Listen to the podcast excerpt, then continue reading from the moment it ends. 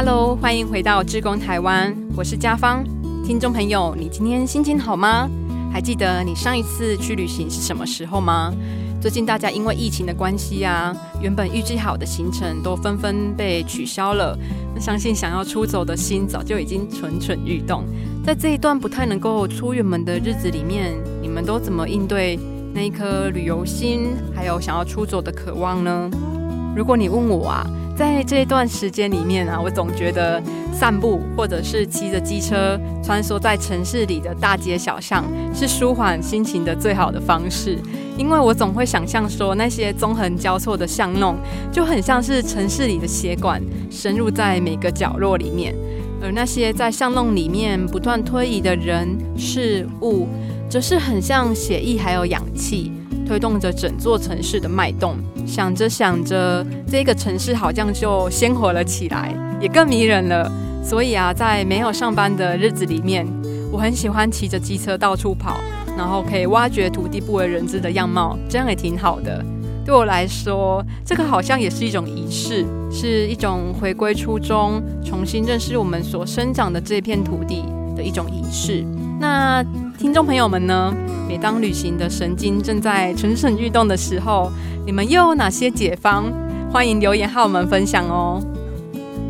这一集的节目，我们邀请了中华民国雾峰文化创意协会的理事长，也是亚洲大学休闲与游戏管理系的林希全教授，来和我们分享雾峰转型试验城镇之旅，以及他又是如何结合雾峰农会、社区协会，还有他创立的鱼鸟文化志工队，一起来推动雾峰区旧神府教育厅这一座历史的建筑活化，还有老吴老苏普艺术中心的品牌深化。推广人人都是艺术家，让艺术美学能够深入到一般市民的日常生活。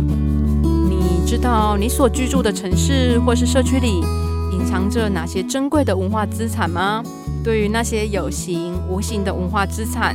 你要如何透过创意的挖掘、诠释、再现，还有行销，来让它变成耐人寻味的文化观光资产吗？接下来就让我们一起来听听林教授的分享。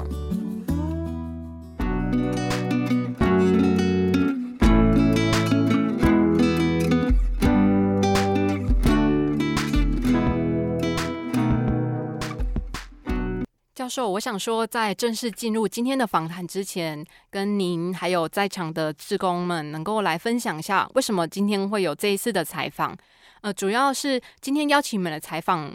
录制的这一个节目叫做《志工台湾》。那志工台湾，其实在在地的企业，也就是车王电子。的支持之下，在古典音乐台其实已经制作了快十年左右的时间。那当初为什么会有这个计划呢？其实主要是因为车王电子的董事长，也就是蔡玉庆蔡董事长，他一直很希望台湾能够变成是一个志工岛，所以在他自己的企业里面呢，他自己就带领的同仁一直在做志愿服务的工作，所以志愿服务的 DNA 已经植入了他们企业里面。那他也很希望说，能够透有他的号召，能够让更多人一起响应，并且加入这个行列，所以我们才制作了这个志工台湾的单元节目哦。董事长他就很希望台湾能够变成是一个志工岛，那在这一片土地的子民们，能够把志愿服务这一件很重要的事情，也就是良善的涟漪，能够持续不断的扩散。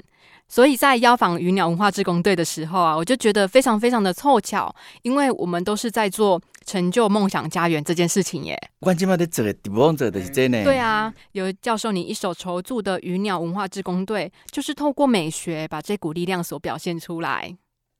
哦，当然是讲国语，讲台语。讲国语啊。好了，哎，不要。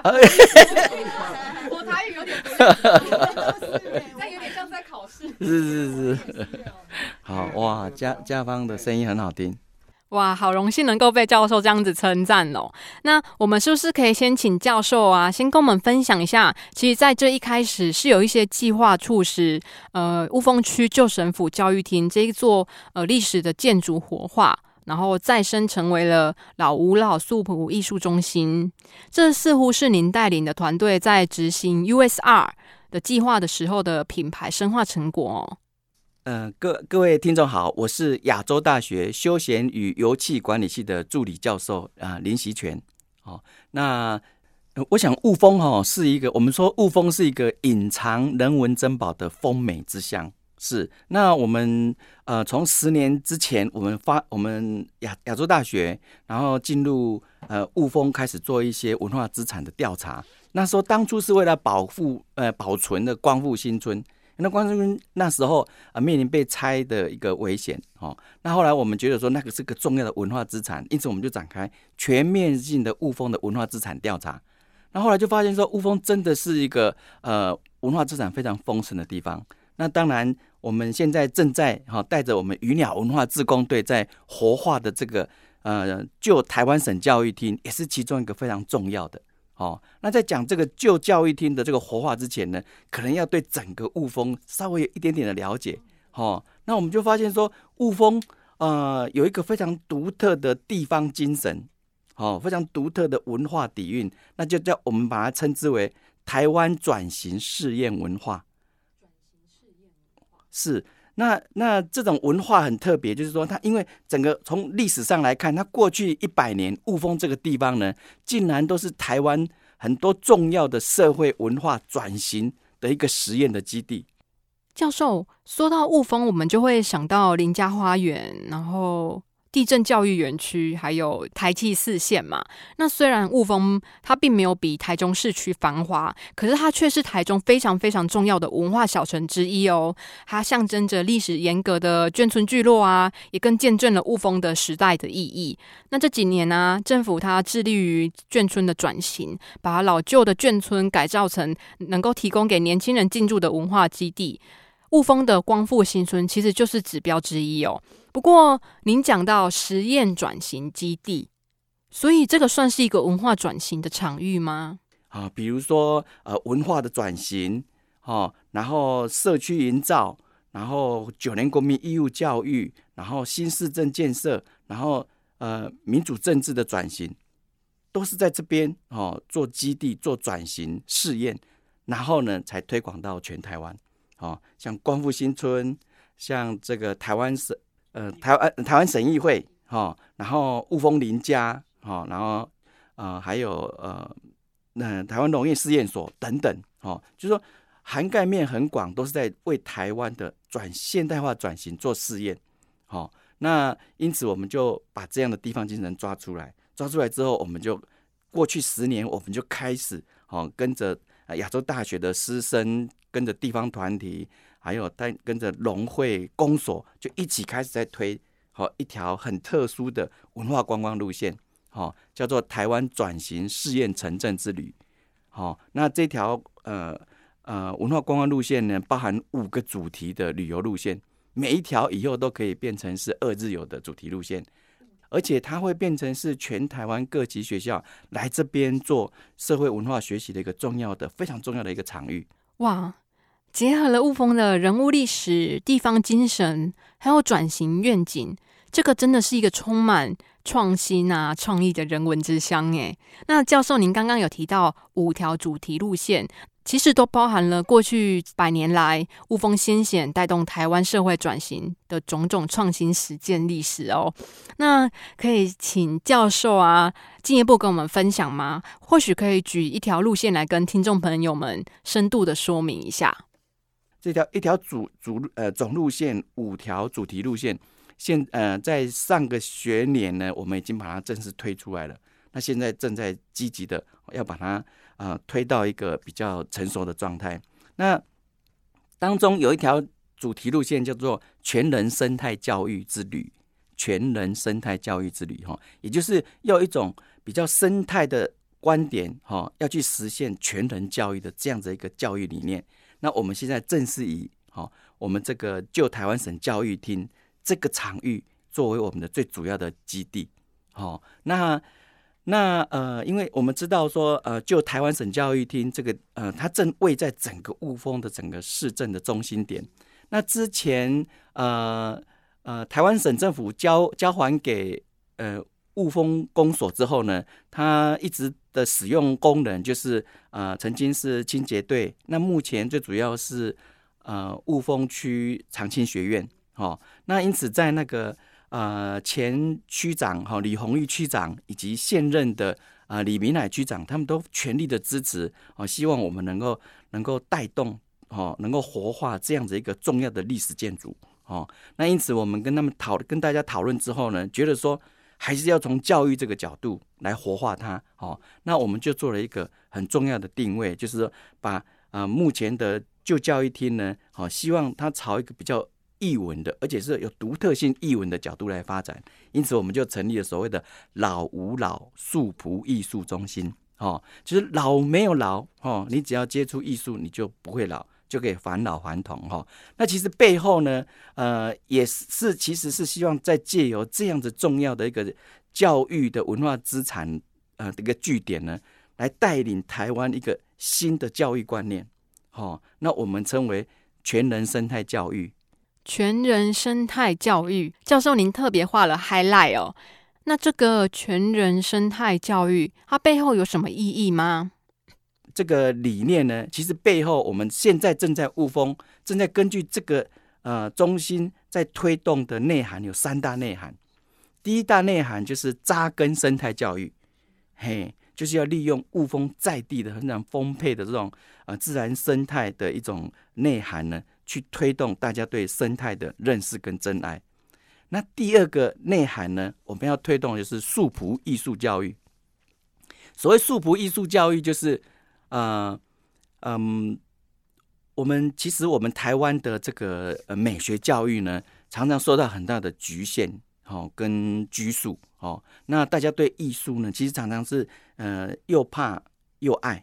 哦，所以呢，呃，我们希希望说啊，推动这个比较素朴的，人人都是艺术家，哦，把艺术美学重新融到哦我们所有人的。这个生活生命的价值里面哦，那尤其是哦，尤其是呃，希望我们的乐龄的长辈哦，开始接触这一块哦。那因此呢，也也也就进入到我们第三个重点，就是我们正努力在推动的，就是所谓的圆满老化的这个理念。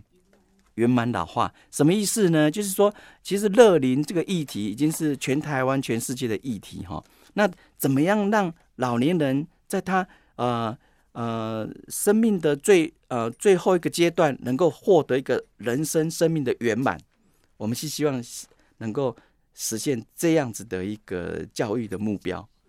教授，那您觉得啊，实现生命的圆满有什么途径呢？呃，能够生命的圆满，我们觉得说要实现老年人生命的圆满哦，必须有两个途径。第一个途径呢，就是在带领他们来做艺术的体验，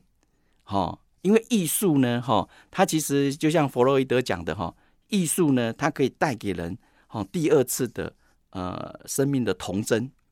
好，那也就是说，呃，可以指导人家重新又回到那种比较是属于呃轻松的，比较是属于嗯比较纯呃纯真的，好，然后专注的好奇的这样子的一个童年的一个情境，那这样就可以实现返老还童，那生命的圆满就可以实现了。那这是一部分的圆满，另外一部分的圆满呢？哦，就是呃，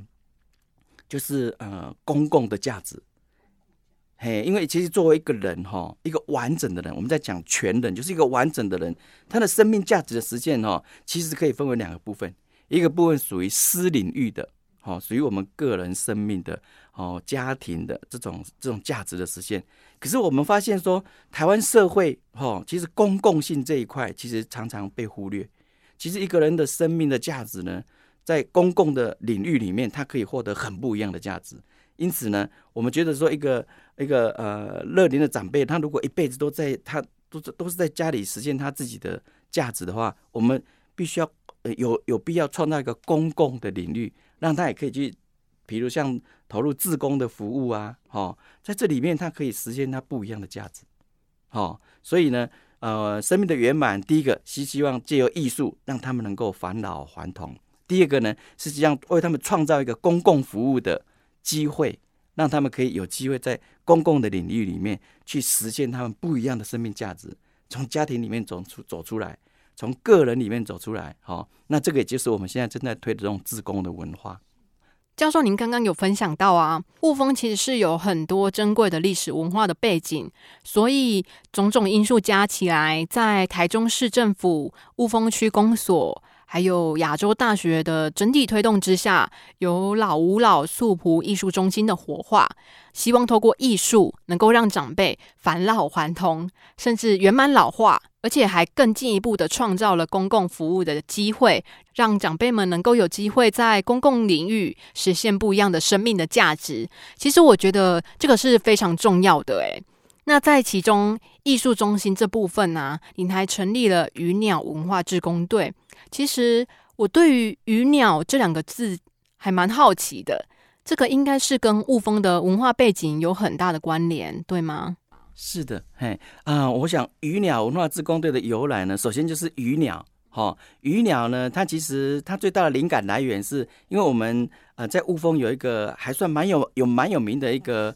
呃艺术家，呃素朴艺朴素艺术画画家，就叫黄票生先生。他以前的画作里面呢，就是呃，常常会喜欢画呃一种又像鱼又像鸟的一个生物。哦，那这种在他画作里面呢，常常他也可以在天上飞，也可以在河里游，在树上栖，都呈现出来就是非常自由自在的那种状态。就像我们现在在推广的这种素朴艺术教育，不希望就是一种艺术的解放，大家就是很尽情的表现。好，那呃，因此呢。鱼鸟就变成是一种艺术解放、自由自在的一种象征。因此呢，那我们就成立这样子的一个鱼鸟文化自工队。那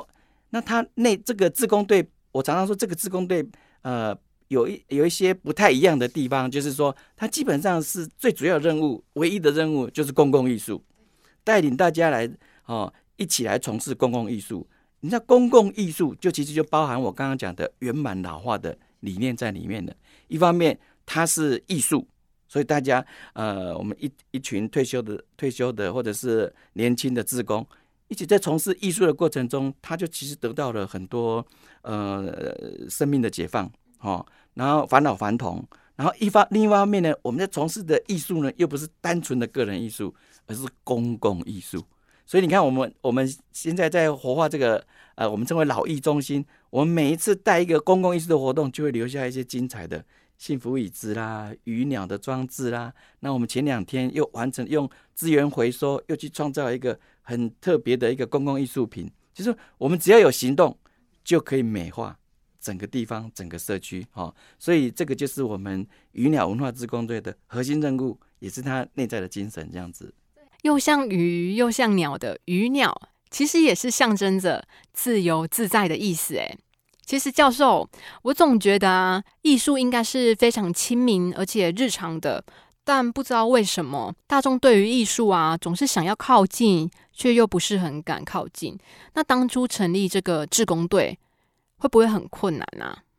就是因为鱼鸟的基本精神就是艺术的解放，哦，所以我们这个鱼鸟文化志工队呢，我们也一直坚持一个原则，就是自由自在。自由自在哈，所以我们常常也跟这位这些呃这些志工朋友说啊，这个团体不需要带给大家啊什么拘束哈，所以你有空的时候就来，你没有空的时候，你身体不舒服的时候哦，你就呃不用来。所以大家对于这个组织，我们尽量维持一个比较属于松散性的组织。好，情感性的组织，好，所以大家感情很好。那可是呢，我们不希望呃有太多类似一般的那种自工的组织规范，把大家觉得说从事自工又变成是一种压力，一种生活的压力。哈，所以呃，等于说我们一直从艺术的解放到它背后的自由自在，落实到我们的组织的呃呃组织的营运，哈，或者是我们对自工的一种。呃，相互的尊重哦，这都是我们在运作这个鱼鸟文化自工队所一直在坚持的，就是自由自在，是。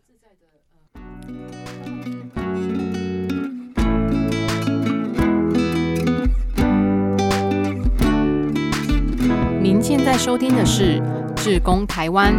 如果您喜欢我们的节目，别忘了按下订阅，避免错过之后精彩的内容哦。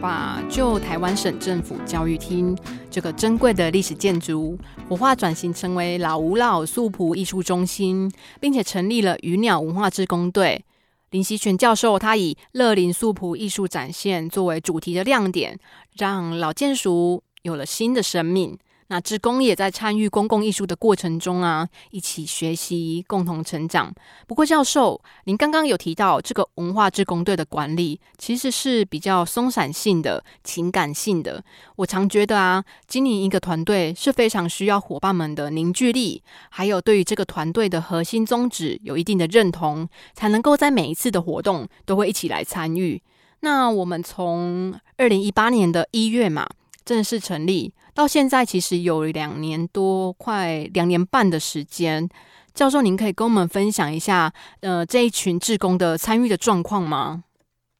啊，以目前来说的话，呃，来来去去哈，经常性来来去，大约大约有二十位。嘿，那嗯，当然我们还持续也是希望各种年龄层的呃的朋友来参与了哈。可是当然，志工的吸引。尤其我们现在的社会哈，这个自工已经逐逐渐走向比较制度化的一个趋势哈。那很多人来参与自工，也会希望说有一些制度性的福利哈。可是目前来讲，我们是希望还是用一种纯粹的呃一种服务的一种精神哦。然后大家就像您刚刚讲的，会来参与经常性的参与的，其实基本上都都是都是对这样子的一个公共艺术。的投入是有热心、有热忱、有兴趣的，哦啊，也是对所谓的啊地方性的发展、文化发展有某种使命感的，哦。那嗯，我我常常说，就是就是说，我们这个社团还有一个比较不一样，就是说，哦，我们说，我们如果把自工组织可以大概分为三种，哦，一种呢叫做学习性的自工组织，哦，你参与的这个呃自工团队呢。好，你就可以在这个过程中获得一些学习。那第二种呢，我们称为服务性的自工组织啊，就是你这个过程中你可以享受这个服务的乐趣跟成就。那我们这个鱼鸟自工队呢，还多一样，我认为还多了一样特别的性质，就是创造性的自工。就是我们其实不呃，我们的聚会、我们的活动参与呢，它就会呃，同时去透过公共艺术呃，做一些。呃，一些创造性的呃成果留下来。每一次的静态的装置展览或者动态的活动，哦，其实它整个来讲都是呃在创造性的在推动整个地方的文化发展。那您还记得第一次带领大家创作公共艺术的情景吗？是，我想呃，刚开始的第一个比较呃聚焦而盛大的活动，就是我们刚开始成立的时候，呃，要。要活化整个老老树浦艺术中心，那我们就做了一个幸福呃呃幸福椅子的活动。嘿，那时候呢，我们全员鱼鸟全员出动，然后呢，又带着整个台中市的很多呃呃那个亲子的朋友来一起来制作那个幸福桌椅。哦，现在在呃老屋老树浦艺术中心那里面的一些。哦，户内呃，室内或户外的一些幸福座椅，都是那个时候一起创造的。嘿，那那个画面哈，真的是非常感动人。好，来参与的很多的亲子呢，哦，那我们都留下非常动人的画面。就是那公共艺术的参与过程，你可以看到每一个人的的眼神都是非常专注的。好，那那种专注力哈，然后大家一起共同参与所形成的那个公共艺术呢，其实是非常迷人的。哎，那个画面，哎，没错，光想就觉得很迷人哎。在录音之前呢，教授您也分享了，你们不止做了幸福椅子，其实，在老榕树下的庭园，志工们还有民众也投入了非常多的整理改造的心力。你们把原本很单调的杜鹃花圃整理成有鱼、有鸟，还有蜻蜓驻足的莲花池，而且你们还导入了庭园农艺的造园概念。也就是啊，家家户户可以在自己家的庭院或是阳台，同时种花种树，然后再加入一点点人文艺术的元素，就可以让自己家里面还有社区的景观变得活泼而且生动。那这其实就像教授您刚刚分享的，参与公共艺术的过程，其实不单单只是一个人哦，或者是单单只是一个社区，而是它是可以跟家庭啊一起用公共艺术来改造我们的生活环境。而且啊，我觉得这样子，其实在亲子之间啊，或是祖孙三代也会有更紧密的连结耶。不知道教授有没有这些故事可以来跟我们分享呢？是哦，那呃。倒是有一个故事，有有一段呃，自宫的经验蛮特别的哈，就是说，你看我身上身上穿的这是我们的鱼鸟的制服哦，上面呢画了画的是一只呃鱼鸟的图像，像鱼又很像小鸟，对对对哈，然后呢大鱼里面又有一个小鱼哦，其实这这这张画呢，其实是我们以前一位呃也是鱼鸟志工哈，是我们的传丢哥啊。嘿呀，他已经八十几岁了。他这个呃，他在他的生命过程中当了好几任的船呃村长哈，然后他非常热心投入这个整个的我们雾峰地区的一个地方的服务。那我们成立的时候，他也是非常热情的哦，然后就一直在参与哦。那我们当时我们在画我们的那个工作室的时候，就是每个人在墙壁上画一只鱼鸟。那他所以说哦，我也不会画画啊，可是他就还是这样画了，好，那就就画出我身上的这只制服里面的鱼鸟。后来有一天，他他就突然身体不舒不舒服，然后就就很快的就过世了，好，也算是很好的福报了哈。那呃，我觉得那一段参与的过程，我们每次的活动哈，他都来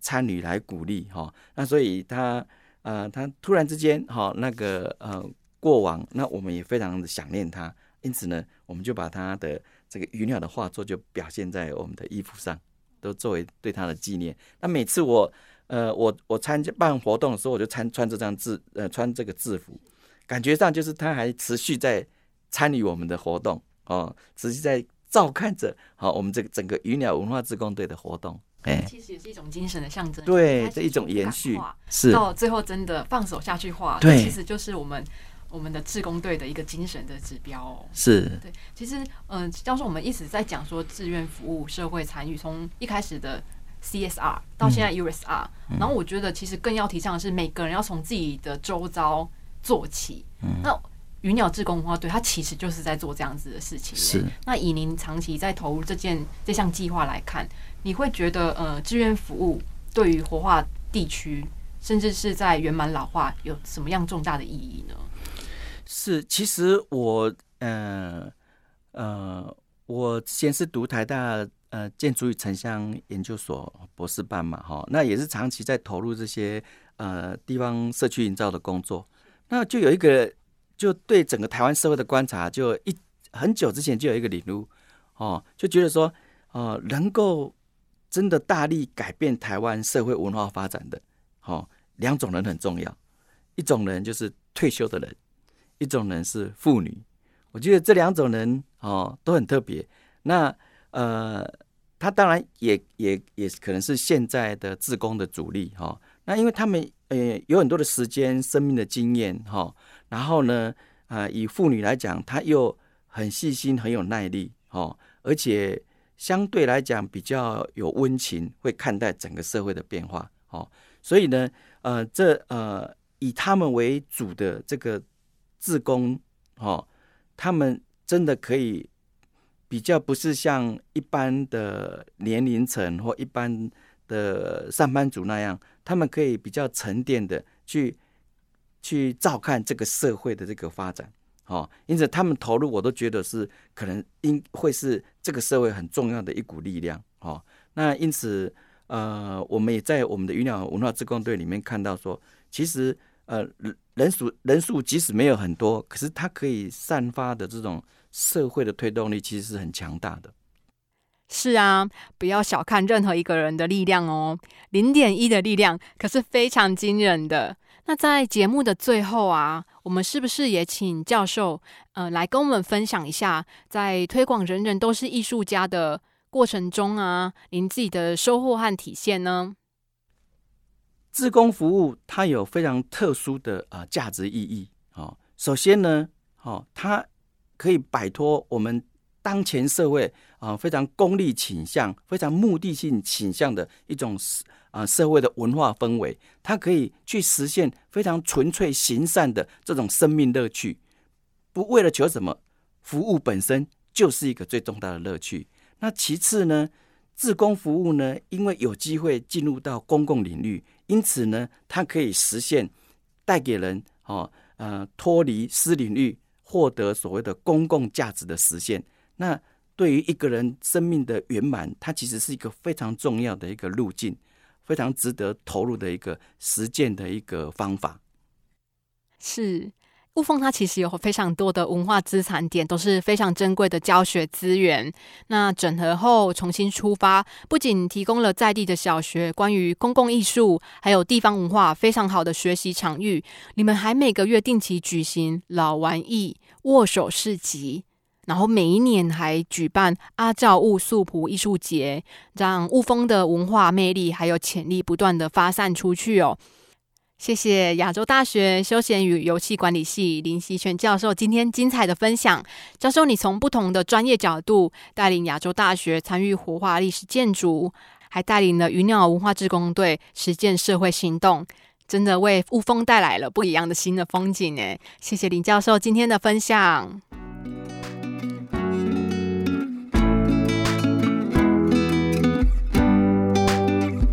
每一块土地，每一个地方，一定都有它令人感动的故事，还有文化传统，并且有机会发展成为重要的文化观光资产。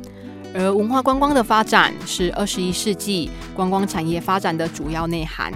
直到现在，台湾各地都还留有许多眷村遗址，一部分成为观光景点，但还有很多的地方继续闲置，甚至被人遗忘。光复新村的再生，不仅带动了雾峰的观光，更让许多人认识了雾峰的文化意义。更重要的是啊，从历史的痕迹蜕变为梦想的摇篮，帮助民众能够在此实践。这真的是一次很棒的交流分享，我自己也收获很多。不知道你是不是也和我一样呢？